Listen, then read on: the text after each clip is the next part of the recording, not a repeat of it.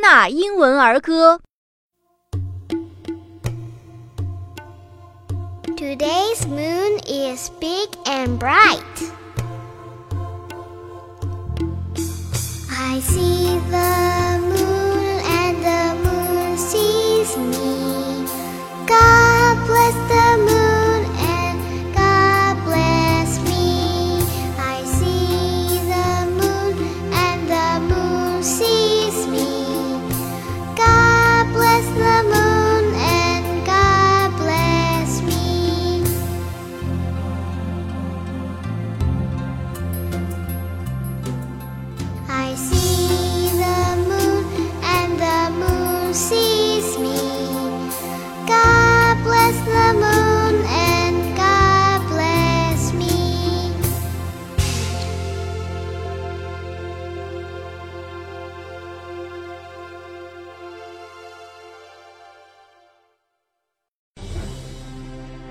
小朋友们，今天的故事就到这里啦，再见吧！